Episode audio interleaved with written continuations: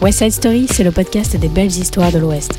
On parle tech, business, innovation, succès et talent. Un podcast double face. Chaque épisode est accompagné d'une phase B, mixée sur mesure, selon chaque invité. Je m'appelle Laurence de Cintré et je suis ravie de vous faire partager mes rencontres. On le relance sur Product Hunt et là c'est un raz de marée. Mais vraiment un raz de marée, on a euh, doublé ou triplé le chiffre d'affaires je crois en une journée. Bienvenue dans cet épisode. Aujourd'hui, je reçois Baptiste Jamin, le cofondateur de CRISP. CRISP est une solution de chat qui s'implémente facilement sur un site et qui permet aux utilisateurs de contacter directement un conseiller de vente. CRISP, on était partout. On était à San Francisco, on a fait Pays de l'Est, Dublin. On n'avait pas de bureau en fait. Excellent. Alors attends, raconte-moi. La genèse du projet, du coup, c'est quoi? C'est toi? Euh, Valérian et moi. École d'ingénieur 2015, on s'ennuie un peu. Et, ouais. Et voilà, sur le temps des cours, on commence à créer euh, CRISP. Ok. Et euh, ça, il a malchance de marcher. Coup, euh, Énorme. moi, après, j'ai arrêté les cours, j'ai été à l'école 42, et puis bon, en même temps, CRISP, ça marchait juste trop bien, quoi. Excellent. Donc, euh, on a tout arrêté. Et Donc, puis- école d'ingé euh, traditionnelle, entre Ouais. guillemets, et t'es parti dans le code, hop, école 42, c'est parti. Mais nous, on a commencé à coder hyper tôt. Euh, moi, je commençais à coder, j'avais 12 ans. Valérian, il a commencé à coder à 15 ans, je crois. Ah oui. Et euh, on est tombé dans la, marmite du code, de l'entrepreneuriat assez tôt, en fait. Et ça, c'était le premier produit que t'as lancé Non, t'avais déjà eu non, non, on a quelques lancé plein de trucs avant. On a un cimetière de, de produits, de euh, projets pourris, euh, euh, extrêmement longs. Mais euh, Crisp, c'est vraiment le premier truc qu'on a fait qui a vraiment bien marché. Trop Ou bien. du moins qui financièrement a marché. Tourne. Ouais. Ouais. Comment euh, l'idée vous est venue? Euh, bah en fait, on travaillait. euh, déjà, on a eu plein d'expériences de start-up, de side projects. C'est pas vraiment des start-up, mais plutôt ouais, ce qu'on appellerait des side projects, des trucs Ouais. qui n'avaient pas d'ambition euh, commerciale. Et déjà, euh, le, le support client, c'était à chaque fois quelque chose qui était assez angulaire, un, un besoin qu'on avait pour nous-mêmes. Valérian, il avait beaucoup travaillé avant sur des outils de chat, moi aussi. Et en fait, il manquait vraiment un système de chat, de support client pour un outil super efficace pour parler avec ses clients. Et en fait, tous les outils qui existaient à l'époque, c'était des trucs hyper complexes, euh, des, euh, des usines à gaz qui coûtaient une fortune. Et il manquait un truc simple pour les entrepreneurs, les startups, un truc pas cher, euh, qui soit pratique. Euh, on utilise tous aujourd'hui des super outils, des WhatsApp, des Telegram, Messenger, Slack, etc. Il n'y avait pas de raison que ça puisse pas exister Mm. Pour euh, juste parler à ses clients. Et on l'a fait. Excellent. Et donc, euh, en- Donc l'idée est venue en se disant, euh, tiens, sur ce terrain, il y a peut-être un truc à faire. Ouais, mais c'était vraiment. on savait pas où ça nous mènerait, l'ambition commerciale, ou pas de business model, rien quoi. Excellent. Et, On voilà. ça, c'est en quelle année du coup? 2015. Ouais, 2015. 2015, on a lancé ça euh, en été 2015. Et du coup, vous étiez où à ce moment-là, physiquement parlant? Euh, dans le trou du cul de la Bretagne, à Lannion. Ah ouais, je vois Ouais. très bien. On Excellent. a fait nos études là-bas. Donc euh, loin euh, de l'écosystème parisien, français. Loin de l'école euh, 42, tout ça. Ouais. Mais on a commencé là-bas. Après, moi, je suis parti à Paris à l'école 42. Mais, mais vraiment, le début de CRISP, techniquement, c'est à Lannion, en Bretagne. Dans Excellent. l'appart de Valérian. Et toi, t'avais quel âge? Vous avez quel âge tous les deux? Alors, euh, Juste pour voir si c'est possible de- d'entreprendre jeune. 21, 22, quelque chose comme ça. Ah oui, donc ouais, jeune. Mais vraiment, on était frais dans le sens où euh, on connaissait techniquement le code, etc. Mais en termes de marketing euh, et tout, on connaissait rien de rien. Moi, je me souviens quand je suis arrivé à Paris, et j'ai dit à quelqu'un, à Gilles Barbier, je me souviens, euh, The Family, je lui dis, donc je lui explique ce qu'on fait Crisp, et là il me dit, euh, ouais bah vous faites un SaaS en fait. Et moi je savais pas ce que c'était qu'un SaaS. Ouais, peut-être. Je- Génial. et en fait, euh, bah, le, pour ceux qui nous écoutent et qui ne savent pas ce que c'est qu'un SaaS, c'est euh, le principe du software as a service, c'est le principe de faire un logiciel qui est vendu mensuellement par un modèle de souscription. C'est exactement ce qu'on faisait. Je ne savais même pas Sans le que ça avait un nom en fait. Dingue. Voilà. Excellent. Ok. Donc, euh, Et du coup, euh, The Family, euh, parce que pourquoi comme ça? Vous avez été incubé euh, bon, on était assez proche de cet écosystème au moment où The Family était encore Ouais, sur pied. sur pied et shiny. Mais, mais ouais, on traînait beaucoup dans cet écosystème-là. Ouais. Ouais, d'accord. Mais sans pour autant être mentoré ou quoi particulièrement chez eux. Non, moi je crois pas beaucoup au mentorat, de toute façon. euh, Ah ouais, c'est vrai? Ouais, en général, euh, je pense que les entrepreneurs doivent fuir euh, les conseils Ah euh, qu'on leur donne. Ouais, un truc qui m'énerve, moi, par exemple, c'est tous les entrepreneurs de la tech des années 2000. Mm. Tu vois, ceux qui ont fait des projets à l'époque où c'était l'essor d'Internet, où à l'époque, tu faisais un site Internet pour avoir la météo et euh, tu te faisais 3000 euros par mois. et ça, c'est fini, ça. C'était un Ou autre les temps. sites de rencontres, Ouais. où euh, tout est beaucoup plus dur aujourd'hui. Tout est, il faut beaucoup plus de travail, d'ambition. euh. Ouais. Et donc, euh, les seuls conseils qui sont valables, c'est ceux des entrepreneurs qui ont été à la même étape il y a un, deux ans. Ouais, récemment. Récemment, ouais, qui ont vécu le même truc. Si tu avais un, un échec à nous faire part, ce serait lequel? Personnel ou? Au sein de Crisp ou avant Crisp Alors, Moi, mon, mon plus gros échec personnel, c'est euh, le jour où je me suis fait virer du lycée. euh, Ouais. Et là, c'était l'échec quoi, familial, les parents euh, en pleurs et tout. En fait, Qu'est-ce qui passé le lycée et conseil de discipline et tout. Ah Donc là, c'était le, le moment difficile à Donc ça, vivre. c'était dans tes années geek où tu as commencé par pirater ton lycée Ouais. Bien. Euh, mais je, je suis toujours geek. Hein. Euh, j'accepte, euh, j'accepte le terme, mais et je pense que c'est pas négatif comme terme. Non, pas du tout. Et après, non, mais après, je pense qu'il y a eu des échecs aussi en entrepreneuriat, en start-up et tout. Mais en fait, c'est c'est comme ça qu'on réussit. Ouais. Et c'est ce que je peux conseiller, c'est que, bah, avec Valérin, avant de créer Crisp, on a vraiment enterré un tas de projets. Certains auraient pu avoir du succès, mais, euh, mais au fond, euh, tant mieux, quoi. Si ça n'a pas marché, ça, ça permet d'apprendre et de, de faire autre chose. Et c'était pour des bonnes raisons. Euh, ouais, exactement, ouais. Et euh, qu'est-ce qui fait que euh, Crisp a marché, du coup? Tu as rencontré euh, des clients vite? Honnêtement, j'en sais rien. euh, dans... En fait, pour qu'une entreprise marche, il y a un facteur euh, de travail. Alors ça, c'est indéniable. Euh, je Ouais. pense qu'avec Valérien, on a poussé très très fort pour que ça marche. Euh, genre tout ce qui était week-end, soirée, bah, on oublie. Ah oui, quand même. Donc, grosse ouais. concession. Vraiment, grosse concession, on se payait pas. Non, vraiment, on travaillait très très dur. On se levait tôt, on finissait très tard. Mhm. C'était comme ça pendant des années. Et Mais avec passion. Ah ouais ouais carrément. bah, Pas sinon, sous la pas. contrainte de euh, réussir à tout prix. euh. Mais euh, je sais plus où je voulais en, en venir, mais euh, voilà, il y a un facteur travail. Après, un facteur chance. Ça, bah ça c'est comme ça. En fait, il y a des gens, ils ont des super idées, ils travaillent beaucoup et ils ont pas de chance. C'est comme ça. Ouais. Et, et peut-être le troisième facteur, c'est bah, être au bon endroit au bon moment. Ouais. Et ça, euh, alors c'est peut-être combiné avec le facteur chance, mais euh, Crisp, euh, ça c'est un truc, je pense qu'on est arrivé au bon endroit au bon moment avec euh, le bon produit.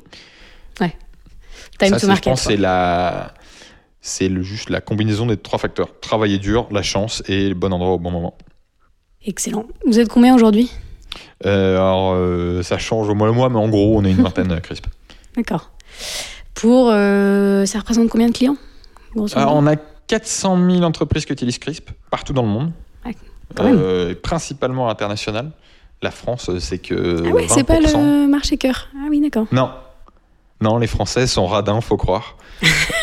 non, euh, Les Français le- utilisent euh, un autre service ou pourquoi euh, Non, en fait, bah après, euh, le monde est large, donc mais après c'est logique qu'on n'est pas que des Français. Le, enfin, le Ouais, c'est marché est tellement grand Ouais. que, en fait, ça représente Ouais. aussi. bah, si, si si on était une entreprise basée aux États-Unis, on aurait peut-être que euh, 5% de nos clients euh, basés en France. Oui. Donc c'est déjà super d'avoir 20%. Oui, oui, ça, ça ça reste prouve beaucoup. aussi hein. que Ouais. la France nous aime bien. Ouais, c'est vrai. C'est qui euh, vos principaux concurrents? Euh, bon, il va y avoir évidemment Intercom, Zendesk, euh, Ouais, on peut considérer HubSpot, Front comme, euh, comme concurrent. Ah ouais On a beaucoup de gros concurrents américains en fait. Ouais, principalement des Américains. Ouais. Et vous avez pourtant des marchés aux États-Unis. Euh, bah oui, c'est logique. Dans la- les, les, Am- les Américains, enfin les États-Unis, ils ont quand même un gros marché euh, sur Ouais. euh, le domaine des startups, des outils en ligne. enfin, je sais plus. Leur PIB, je crois qu'il est proche de 30% sur le numérique. Ouais, C'est énorme par faire. rapport à, à la France.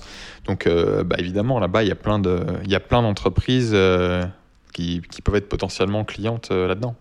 Excellent. Et alors, euh, comment ça se fait que tu sois à Nantes? Bah, comme je disais avant, Crisp à la base, on n'avait pas de bureau. Donc, Ouais. nous, on était digital nomade. Donc, Ouais. digital nomade, concrètement, on prend son sac à dos et on voyage de pays en pays. Et, euh, et on a fait plein de pays. Et puis avec Valérie, à un moment, on en a eu marre. Euh, on voulait se poser un peu. Paris, c'est quand même une grande ville.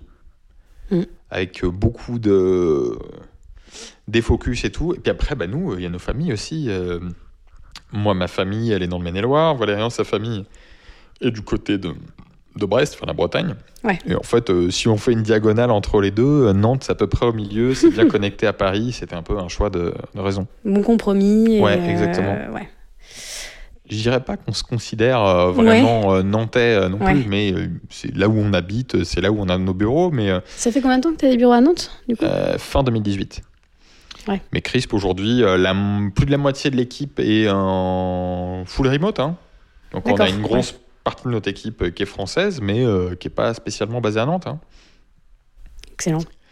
Et euh, tu vois, aujourd'hui, on n'est pas grand monde dans les bureaux, et pourtant on a plein de Nantais. Antoine, il doit être dans les pays de l'Est en ce moment. donc, euh, voilà, on, est, on a une culture vraiment du remote chez Crisp, et c'est pas euh, le Covid nous a pas imposé Oui, ça. C'est pas un changement lié au Covid. Non, non, euh, vraiment, C'est partie ça. de la culture de la boîte. Et puis, on est une équipe euh, où bah, il y a des gens qui sont basés partout dans le monde, euh, euh, de, de l'Amérique jusqu'à l'Asie. Excellent. Ça nous permet de couvrir en fait tous les fuseaux horaires. Oui. Ouais. Et vous parlez anglais hein, entre vous ou... Bah, entre Français, euh, Non. non. Enfin, euh, non, enfin, je trouve ça ridicule. On parle juste dans notre langue natale. Après, sur la communication, par exemple, sur l'équipe sur Slack, Ouais. sur les canaux publics, eh ben, on va parler anglais parce que Ouais. euh, bon, il n'y a pas que des Français dessus, donc il faut que tout le monde puisse se comprendre. La documentation interne, elle est en anglais. Mm. Euh, mais après, à l'oral, euh, ou euh, si on se parle entre Français, euh, Oui, il n'y a pas de raison. français, Ouais. voilà, il n'y a pas de raison. Euh, ça nous arrive euh, parfois de entre Français de s'écrire en anglais, mais c'est parce que euh, il est 17h et qu'on a parlé euh, par chat à des clients euh, toute la journée en anglais et que euh, à la fin, à force de parler tout robot, le temps euh. anglais, euh, on finit par faire une Jean-Claude Van Damme, quoi. Ouais, je vois. Euh, C'est quoi tes sources d'inspiration au quotidien Si t'en as? Bonne question. Je suis pas un garçon personnellement qui lit beaucoup. Ouais. J'écoute pas beaucoup de podcasts. Ouais. Alors, euh, bah, l'inspiration, déjà, moi je dirais, il y, a les- il y a les clients et puis euh, l'équipe en interne. Ouais. Euh, on, écoute, on écoute énormément ce qu'ont à nous dire nos clients, les problèmes qu'ils ont. Enfin, vraiment, on a des clients géniaux et qui. hein, par exemple, on a même des clients pendant la Coupe du Monde en Australie. ils se connectent le soir chez eux juste pour nous dire Eh, bonne chance pour le match. Et donc, on a vraiment une connexion très forte avec nos clients. Ils nous remontent tout un tas de, tout un tas de demandes. Et en fait, euh, parfois, c'est hyper challengeant. Et euh, on apprend vachement euh, leurs demandes et translater leurs demandes en bah, implémenter ça dans, dans Crisp. Par exemple, là, depuis quelques mois, on travaille énormément sur l'intelligence artificielle. Parce que depuis début novembre, fin, fin novembre, début décembre, il y a ChatGPT qui est sorti sûr. ouais. beaucoup d'évolutions qui sont arrivées euh, dans, dans le secteur. Et en fait, nous, CRISP, ça nous intéresse énormément. Et l'objectif, c'est d'aider euh, les entreprises à mieux aider leurs clients, en fait. Par exemple, il y a beaucoup de clients, ils posent des questions euh, répétitives euh, qui pourraient être résolues en lisant une documentation ou posant une question Mhm. par Google.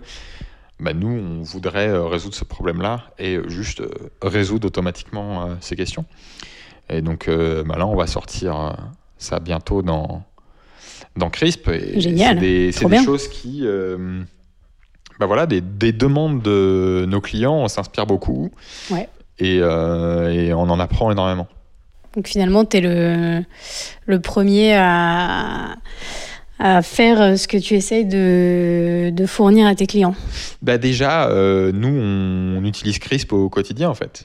On est, Ouais, les premiers- parmi les premiers utilisateurs de Crisp. Ouais. Donc, on sait euh, les fonctionnalités qui peuvent manquer, les, la direction qu'on aimerait donner. C'est vraiment un processus créatif aussi. Mm. Euh, et euh, euh, nos clients, parfois, ils nous demandent des trucs qui sont presque impossibles, mais nous, on a envie de le faire, quoi. J'aime pas quand on me dit que quelque chose est impossible. Et, donc là, bah, on travaille depuis euh, mois de décembre là-dessus et euh, on a déjà quelques clients en bêta test et c'est juste incroyable de voir le Génial.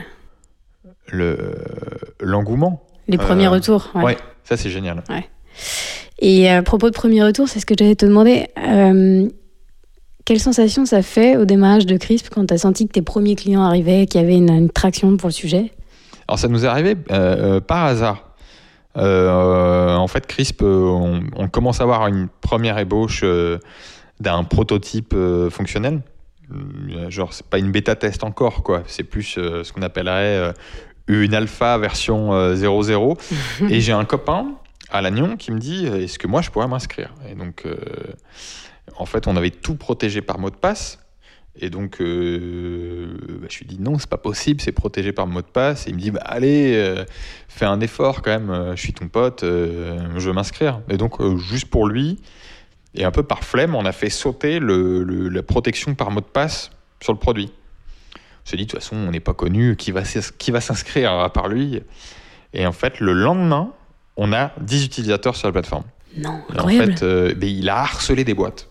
Alors, c'est le growth hacking avant l'heure euh, ou le cold mailing avant l'heure. Il a harcelé des boîtes en disant c'est pas normal, vous n'avez pas de support client, euh, vous devriez utiliser Crisp, en plus c'est gratuit. Et en fait, il a convaincu des entreprises. euh, Sans que tu nous lui rien demandé. Eh non, il n'a rien demandé. hein. Et le lendemain, on avait euh, 10 boîtes qui utilisaient gratu- gratuitement Crisp, certes, mais qui utilisaient Crisp. Ouais, Et nous, euh, ben, du jour au lendemain, on se retrouve d'un prototype à presque une entreprise qui a une existence, qui a des, des utilisateurs et qui doit délivrer un service.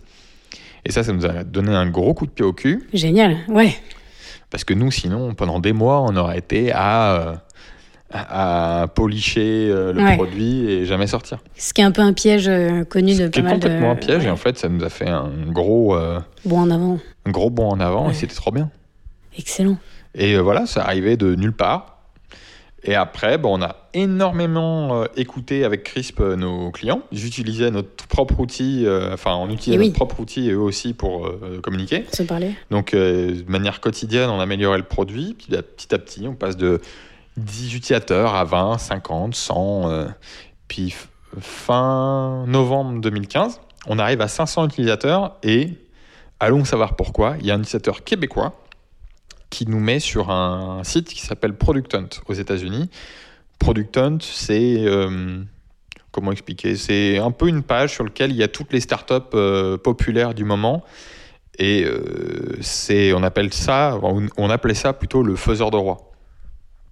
Et en fait, quand tu es sur Product Hunt ou quand tu étais sur Product Hunt, vraiment, c'était un carton assuré. Ouais. Communauté très fermée et en un jour, on passe de 500 utilisateurs à 5000. Waouh. Et depuis, ça n'a jamais arrêté. Dingue. C'est excellent. Ouais, non, mais c'est incroyable.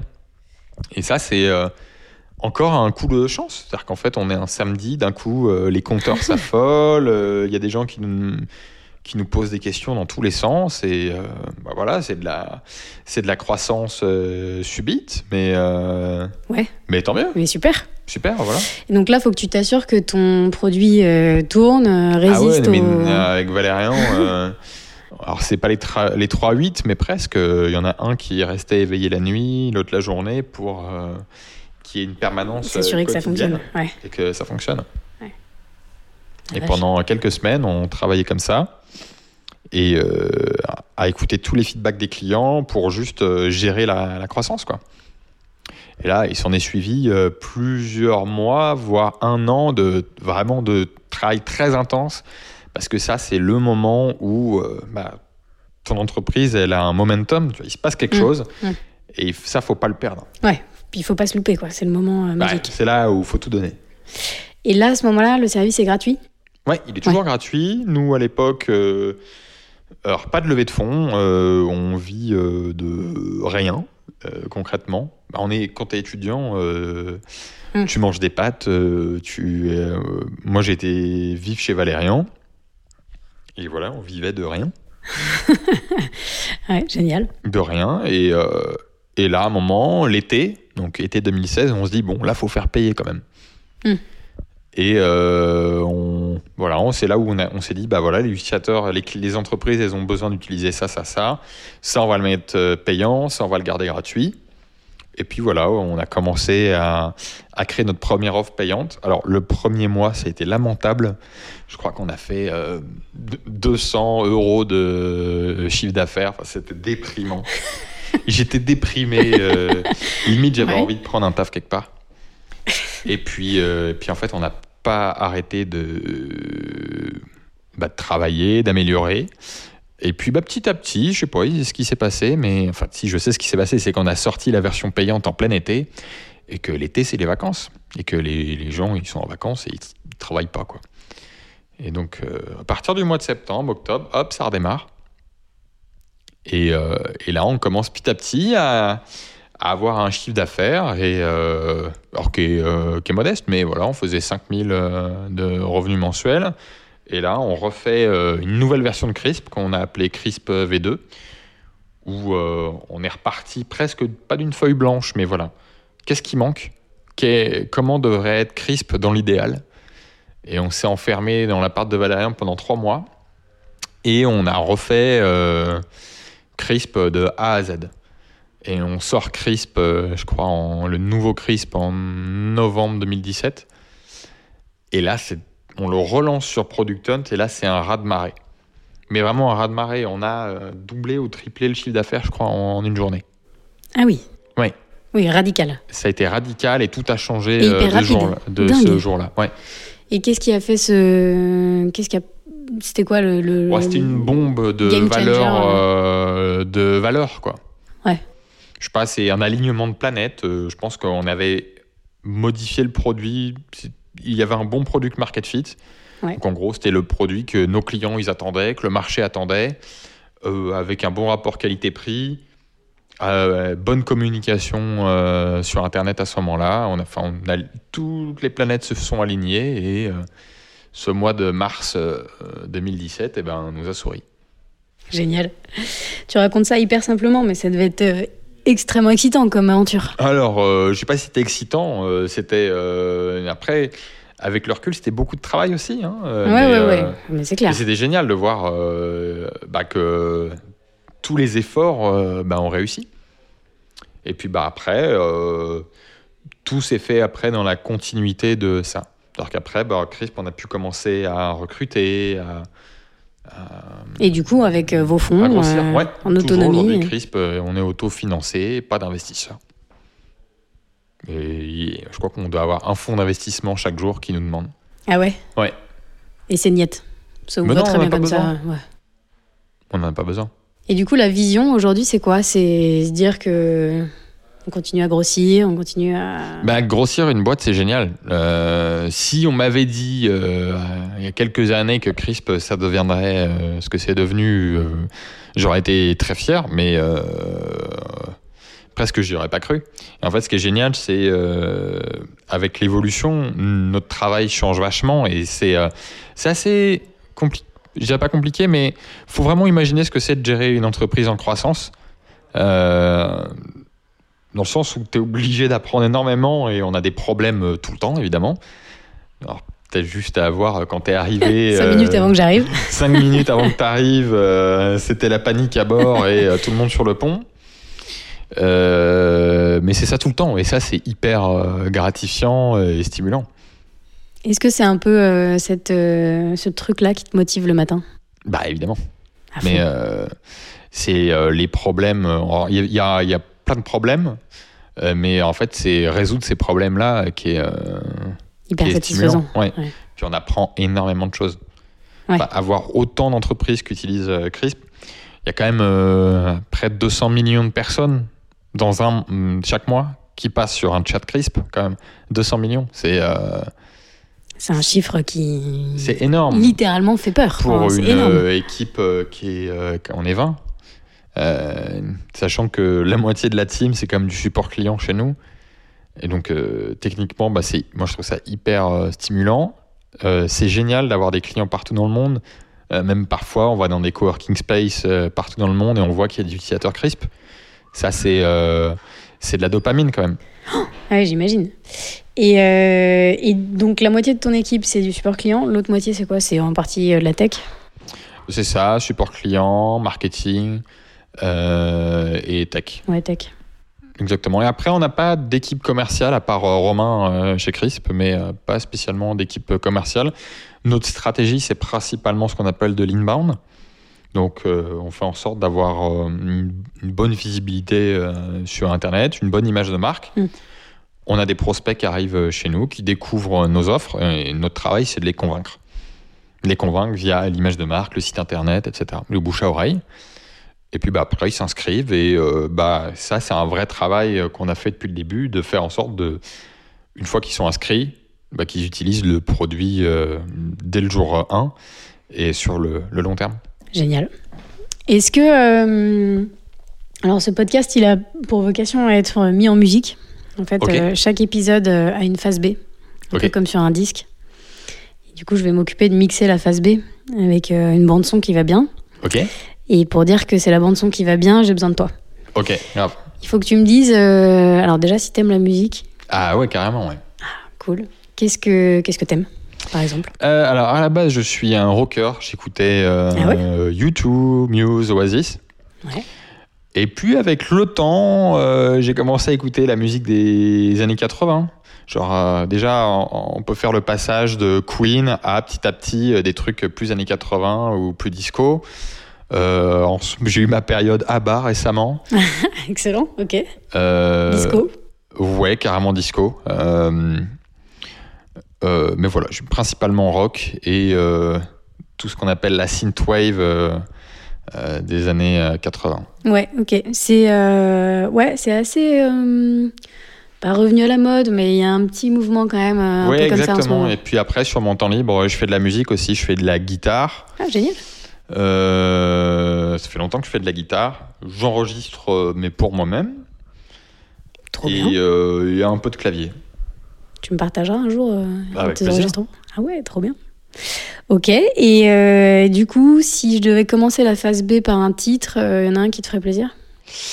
Euh, Peut-être ma chanson euh, préférée, qui est Map of the Problematic de Muse. Cool. Ok. Euh, mais euh, en, en musique, en ce moment, sinon, j'écoute euh, Carpenter Brut. Un truc qui me met la grosse patate, c'est un cover euh, de la chanson Maniac Ouais. de Michael Sambello, qui a été fait par euh, Carpenter Brut, qui est euh, une version extrêmement presque métal de Maniac. Ouais, Et ça, ça met- sent ça me met une patate, grosse ouais. pêche. ça m'étonne pas, ouais. Ok, excellent. Merci beaucoup, Baptiste. Bah, merci beaucoup d'être venu. Génial. Je suis ravie de t'avoir rencontré. Merci. J'ai hâte de te faire écouter cette phase B. J'espère que ça te plaira. Bah, j'ai hâte. Merci beaucoup. Merci. Merci de nous avoir écoutés. J'espère que cet épisode vous a plu. Si vous souhaitez réentendre des extraits de cet échange avec Baptiste, je vous invite à écouter la phase B dans laquelle vous pourrez découvrir la bande-son mixée sur mesure selon ses inspirations. Merci beaucoup et à bientôt.